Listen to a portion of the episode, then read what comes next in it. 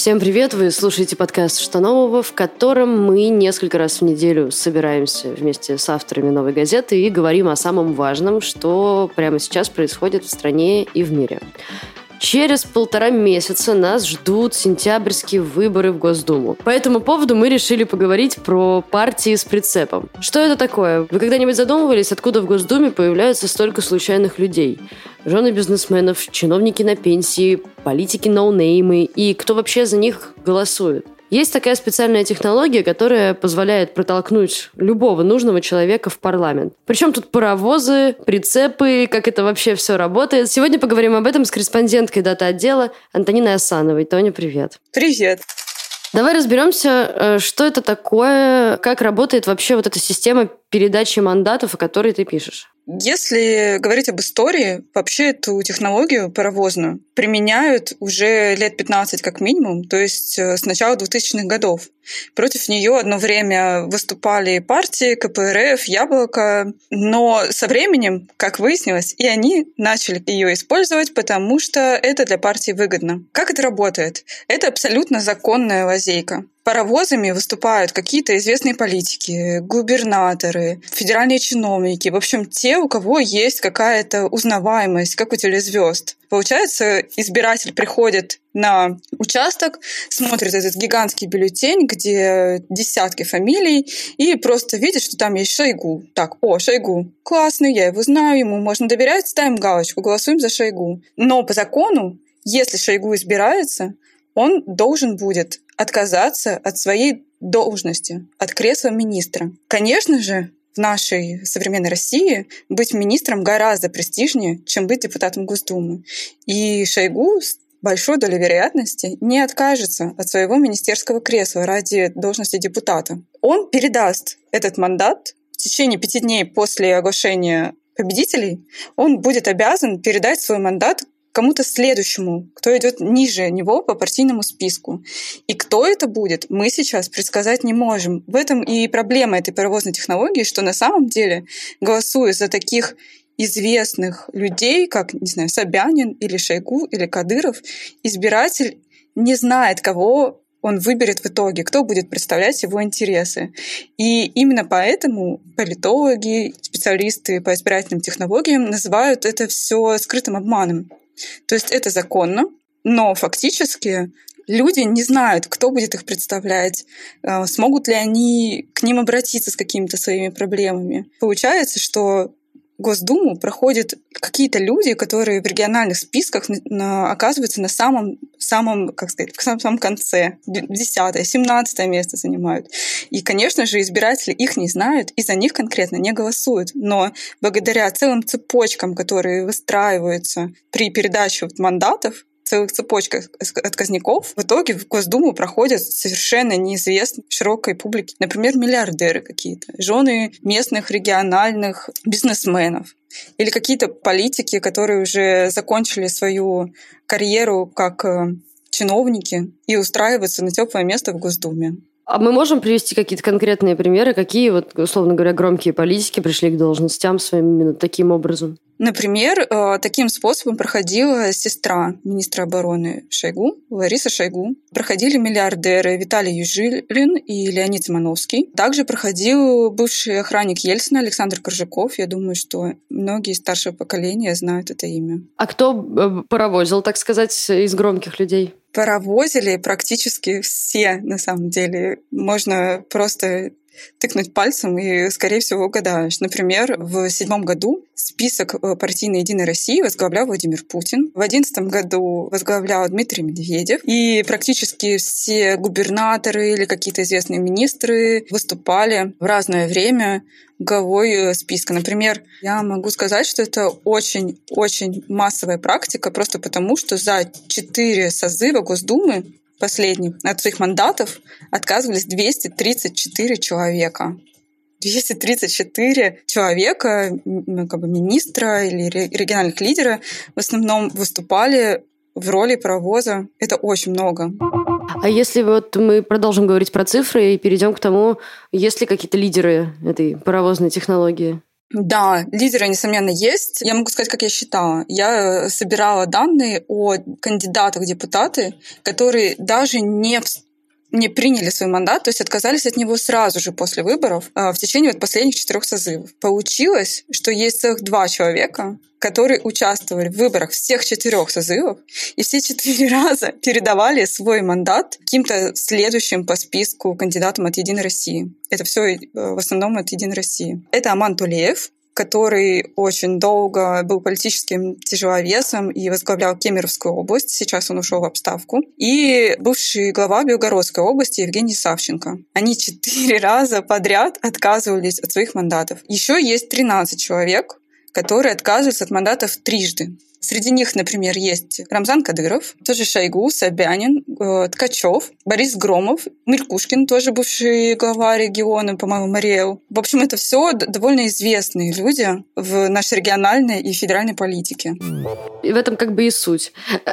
Правильно же, да? Давай какую-то динамику попробуем проследить. Какова доля людей, которые являлись паровозами, да, среди вообще всех депутатов в разные годы? От чего зависит увеличение их количества или, наоборот, спад? Считается, что впервые паровозную технику применили в 2003 году. Тогда количество мандатов которые были переданы другим депутатам, составляло 8,4% от всех депутатов Госдумы. У нас в Госдуме 450 человек я напомню. Последующий год, в седьмом одиннадцатом, это был просто расцвет паровозной технологии. Передавалось с ее помощью больше 20% мандатов. То есть где-то пятую часть Госдумы представляли люди, которые на самом деле не были избраны во время голосования. То есть они находились в самом конце списка, и персонально за них никто не голосовал. Голосовали за каких-то известных личностей. А эти люди прошли просто случайно в Госдуму. В 2016 году количество паровозов снизилось резко. И тогда говорили о том, что Единая Россия отказывается от этой технологии в связи с потерей популярностью. То есть перед выборами непосредственно ее рейтинги партии составляли что-то около 30%. Соответственно, многие не знаю, чиновники, которые участвовали тогда в выборах, старались, наоборот, отстраниться от этой партии и выходили на выборы как беспартийные. Вот, например, в 2019 году были выборы губернатора в Санкт-Петербурге, и нынешний глава города Беглов, который, в общем-то, представляет Единую Россию, тогда выдвигался на выборы как беспартийный.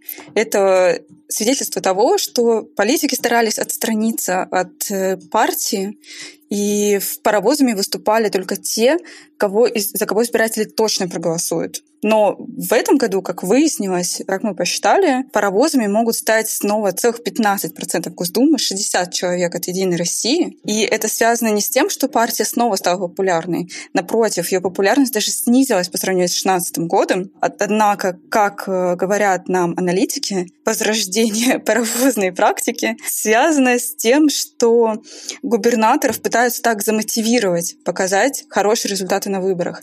То есть по нашим подсчетам в списках, которые выдвинула Единая Россия, насчитывается 51 глава региона. Это губернаторы, это главы республик и так далее. 51 это больше половины э, выступают паровозами фактически в этом году. Очень мала вероятность того, что они реально станут депутатами. Скорее всего, такие люди, как, э, например, Сергей Собянин или Андрей Чибис, откажутся от э, своих постов и передадут свои мандаты кому-то следующему. Кому, мы пока не знаем. Ты упоминала, что Яблоко и еще какая-то партия, в общем, высказывала свое недовольство еще на заре, скажем, паровозной системы.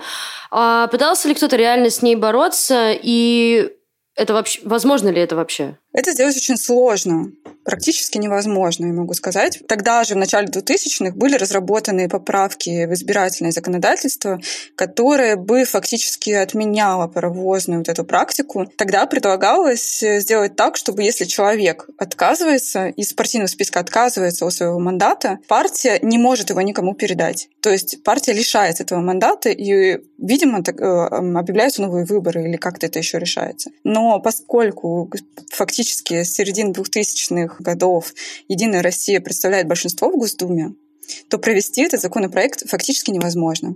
Естественно, в основном именно партия власти э, пользуется своим административным ресурсом и пользуется э, возможностью выдвигать этих самых паровозов и провести помимо нее как-то законопроект, поправки в избирательное законодательство просто невозможно. Что это говорит про уровень э, доверия к депутатам? А, вот это как раз очень хороший вопрос. Меня, когда я начала заниматься этим текстом, мне было интересно, почему это все еще работает и почему люди голосуют фактически за, там, не знаю, Путина или Медведева, потому что я думаю, что сто процентов избирателей хорошо дают себе отчет в том, что Путин или Медведев не станут депутатами, что они как бы просто выступают выступают такими звездами и хедлайнерами партии на выборах и на самом деле передадут этот мандат кому-то другому.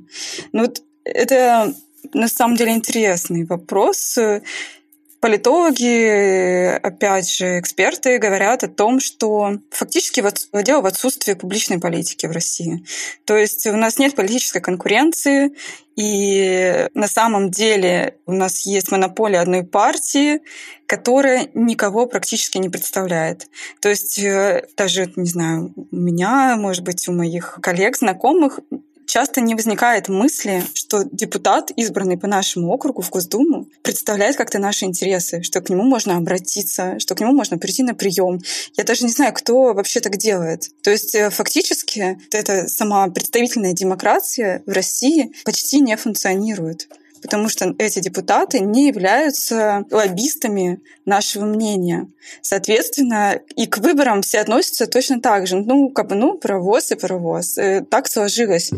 Мой последний вопрос как раз, да, про это был. Вот э, я сейчас его докручу немножко, а ты продолжишь свою мысль. То есть вот есть ощущение, что рядовому избирателю уже в голову как бы постоянно приходят вопросы из разряда, ну, даже сейчас вот нас слушают люди, и они, наверное, думают, не, ну, а зачем тогда вообще идти на эти выборы, если это не то, что даже как бы право выбора уже отняли, уже об этом даже никто не говорит, а даже в случае, если выбираешь кого-то или там выбирается кто-то, это тоже ничего не значит, потому что на самом деле туда придут вообще другие люди. И это все паровозный фейк. А, и вот, кажется, вопрос про такой, как быть, что делать? На выборы все равно, наверное, лучше ходить. Я думаю, что наши слушатели, они, скорее всего, не будут голосовать за Единую Россию. Я просто рассчитываю, что новая газета другая аудитория немножечко. Надо понимать, что на самом деле вот этой паровозной техникой пользуются действительно на федеральных выборах, я не говорю о региональных, а в основном Единая Россия. То есть э, такие кандидаты-паровозы от там, КПРФ тоже случаются, или от «Справедливой России». Они тоже есть, но их очень мало. В основном, голосуя за другие партии, избиратель действительно увидит именно того человека, за которого голосовал. Это во-первых. Во-вторых, э, у нас есть еще одномандатники. То есть, э, приходя на выборы, люди голосуют не только за партийный список, но и за конкретных людей. А вот одномандатники не могут передать свое место точно так же как и по партийному списку. То есть, если они отказываются от своего мандата, то назначаются перевыборы по этому округу. То есть, есть смысл хотя бы прийти и проголосовать за каких-то конкретных людей, которые выдвигаются в качестве одномандатников.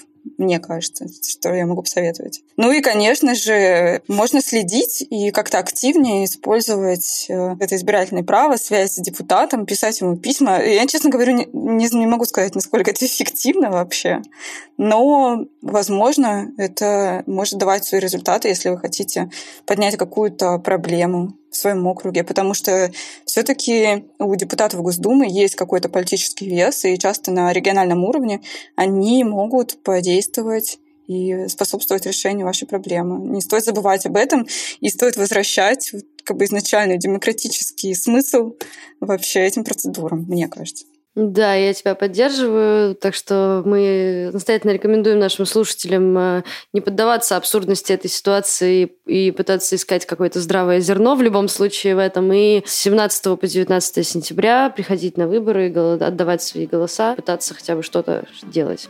Вот. А тебе, Тоня, спасибо большое за увлекательный разговор. Да, спасибо. Спасибо слушателям.